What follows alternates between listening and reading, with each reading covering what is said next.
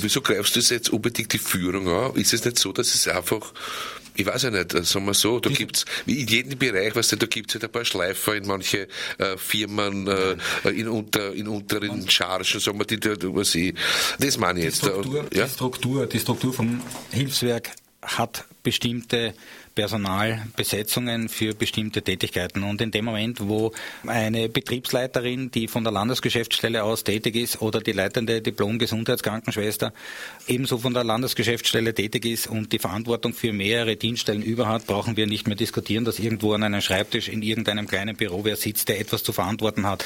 Abgesehen davon geht es ja bei der Verantwortung auch um die Gesetzesverstöße im Bereich ja, der, der Pflege. Aber es, gibt, es hat ja offensichtlich offensichtlich mittlerweile auch Konsequenzen gegeben, die die Organisation gezogen hat. Ich habe zwar jetzt hier das Schlagwort. Ist ja lobenswert, oder? Es hat ein, naja, das kommt darauf an, wie man sieht. Wenn man Konsequenzen zieht. Hier steht ein Begriff Köpfe rollen. Das ist natürlich jetzt ein, ähm, eine Formulierung, die äh, umsichtig anzuwenden ist.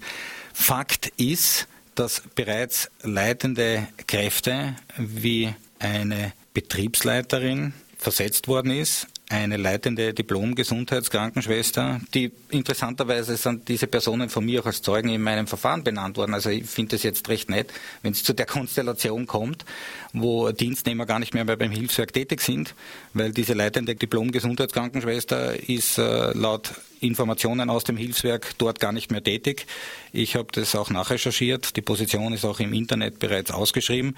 Eine Einsatzleiterin, die also unwürdigste Vorgangsweisen an den Tag gelegt hat im Umgang mit den Mitarbeitern, aber auch laut Informationen von Angehörigen von Patienten. Die ist angeblich seit Mitte April auch nicht mehr tätig. Dieser Arbeitsplatz ist ebenfalls auch schon ausgeschrieben beim Hilfswerk.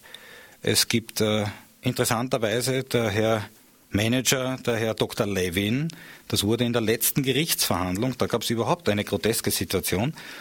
Der Manager, der jahrelang beim Hilfswerk tätig war, ist jetzt im, entweder im Ausscheiden begriffen oder ist schon ausgeschieden. Und der hat sich zu seinen Aussagen, die nachweislich falsch waren, mit einem Brief an die Richterin gewandt. Die Richterin hat zu Beginn der letzten Verhandlung selber etwas erstaunt von sich gegeben, dass sie einen Anruf von ihm erhalten hat und aber auch einen Brief, den hat sie auch dann verlesen in der Verhandlung, aber aus dem Inhalt ist niemand so wirklich schlau geworden. Im Endeffekt habe ich dann die Frage gestellt, ob das jetzt heißt, dass der Herr Dr. Levin eingesteht, dass eine Falschaussage im Zeugenstand gemacht hat, worauf es ein allgemeines Achselschütteln gegeben hat. Fakt ist jedoch, dass Aussagen protokolliert sind, die in dem zweiten Verfahren, das die Pflegehelferin wegen der Klage vor dem Arbeits- und Sozialgericht dort sind Aussagen gemacht worden, die vollkommen gegenteilig sind. Also es geht darum, dass er sagt, die Auslastungsquoten, die Arbeitszeit zum Beispiel, die beginnt äh, erst ab dem ersten Patienten. Die Anfahrt von der Dienststelle zum ersten Patienten ist keine Arbeitszeit. In dem anderen Verfahren ist definitiv schwarz auf weiß gestanden seitens des Hilfswerkes, dass die Fahrt von der Dienststelle zum ersten Patienten Arbeitszeit ist. Also hier bin ich überzeugt, es wird noch einige Personen geben, beim, auf jeden Fall beim niederländischen Hilfswerk, die sich dafür verantworten werden müssen. Es wird halt ein paar Wochen dauern, bis ich das fertig habe, weil noch einmal denke ich nicht, dass die Staatsanwaltschaft Korneuburg, die bereits zurückliegend fünf Anzeigen wegen Verdachts der falschen Zeugeaussage bekommen hat und die dann, obwohl die fünfte noch gar nicht postalisch eingetroffen war, schon alle geregelt haben. Also das, glaube ich, wird hier nicht mehr so vor sich gehen.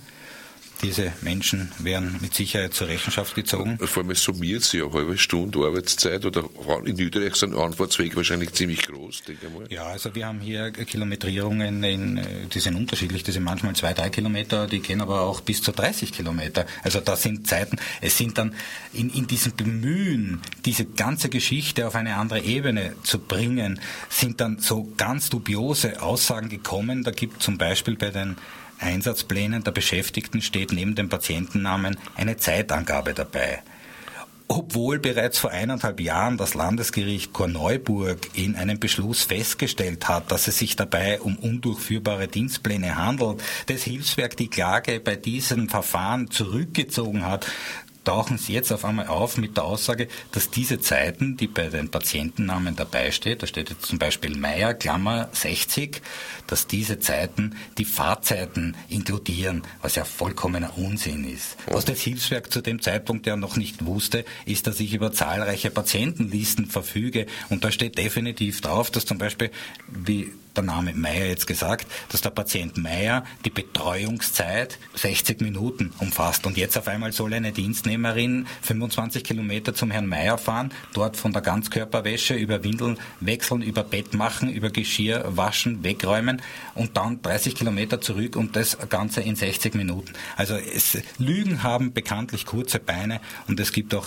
diesbezüglich ja auch die einschlägigen Veröffentlichungen, wo ich unter Beifügung der Dokumente diese Kurzfüßigkeit äh, dargelegt habe. Ich möchte mal kurz einwerfen, 01 319 09 99 KP 33, vor allem für niederösterreichische Hilfswerk äh, Angestellte oder Führungskräfte, die Ihnen Walter Egon Glöckl was Besonderes fragen wollen, weil Sie ja heute besonders gut zuhören, haben wir sagen lassen.